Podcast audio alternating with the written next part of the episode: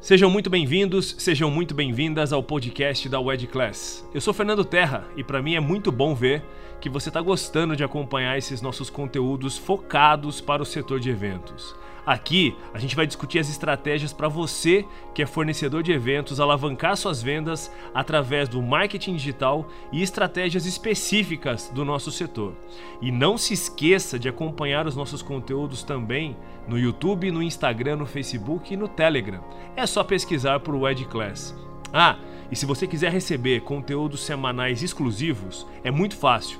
Se cadastra no nosso site wedclass.com.br. E agora com vocês, o podcast WED Class.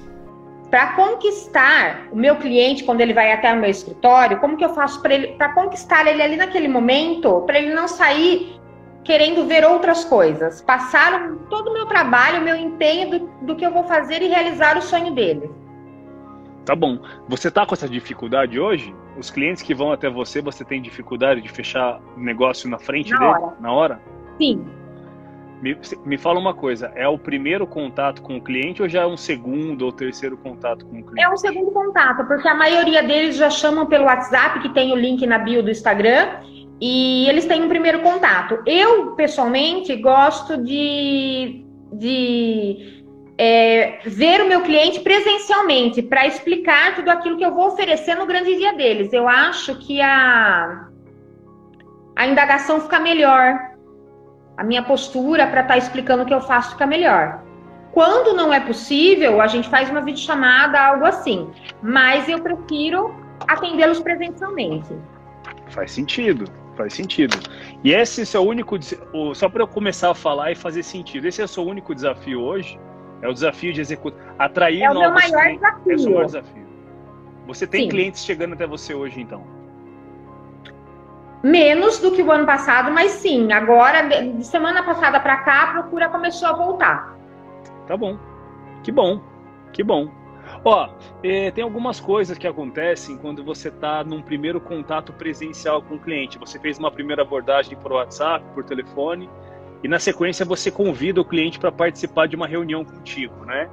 Então, assim, seja ela por vídeo, seja ela presencialmente, a verdade é uma só. E a parte mais básica dessa venda é você entender que, primeiro, o outro lado precisa de você muitas vezes mais do que você dele, né? O que geralmente as pessoas não sentem é que o outro lado precisa menos, né? Parece que o vendedor, o dono da empresa, ele está tão desesperado pela venda. Não estou dizendo que é o seu caso, mas eu acho que é importante ter um contexto até para eu poder contribuir mais com outras pessoas. Mas vai te responder muito bem a sua pergunta. Sim. É, então, assim, o básico, o movimento básico para você fazer em, em um momento em que você está atendendo um cliente pela primeira ou pela segunda vez é de fato a grande sacada, o que grande, o grande movimento que muda o bom vendedor do mau vendedor é escutar mais do que falar. Eu não sei se você já me escutou falando sobre isso aqui, aqui na, na, nas minhas lives ou nos meus conteúdos, mas eu de fato acredito que o que mais espanta cliente para as pessoas, para os empreendedores, é porque os vendedores, no momento da venda, de fato querem vender.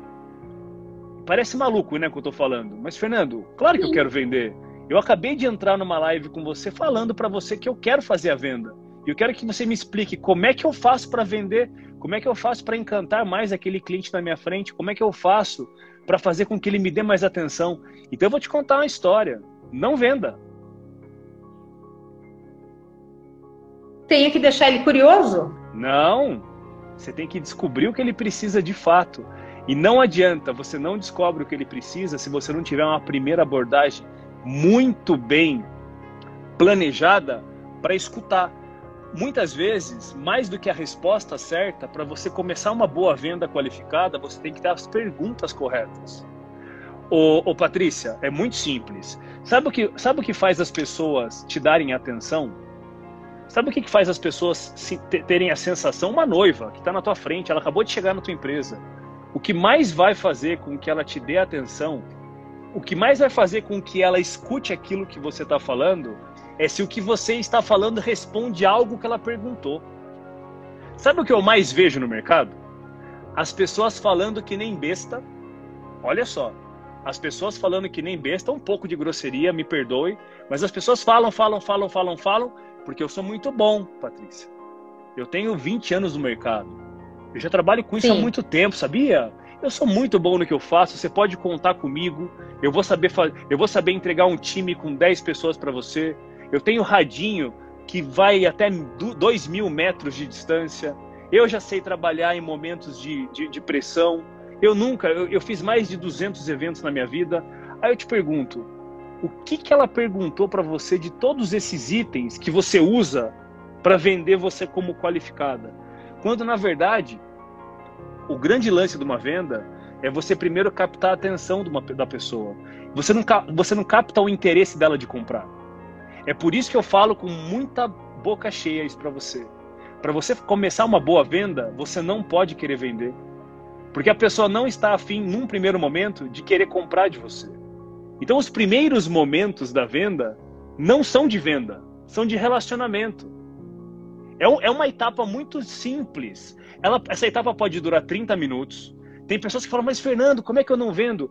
Eu estou simplesmente te falando que os primeiros 15, 20 minutos da sua estratégia de venda, você deveria não querer vender nada.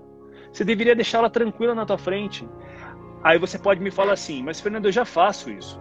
Eu tenho um questionário, eu faço umas perguntas técnicas para ela, eu deixo ela bem à vontade, eu consigo descobrir de verdade quais são as dores que ela tem. Eu consegui entender, antes de começar a fazer a minha venda, eu consegui entender o que, que ela de fato estava procurando. Porque eu acho que é um erro. Uma cerimonial, uma assessora, achar que uma noiva, num primeiro instante, está procurando uma assessoria. Uma noiva não está procurando uma assessoria. Uma noiva está procurando um facilitador na vida dela para todos os problemas que ela descobriu que ela vai enfrentar nos próximos 12 meses, 18 meses, 24 Sim. meses. Uma noiva não quer uma assessora.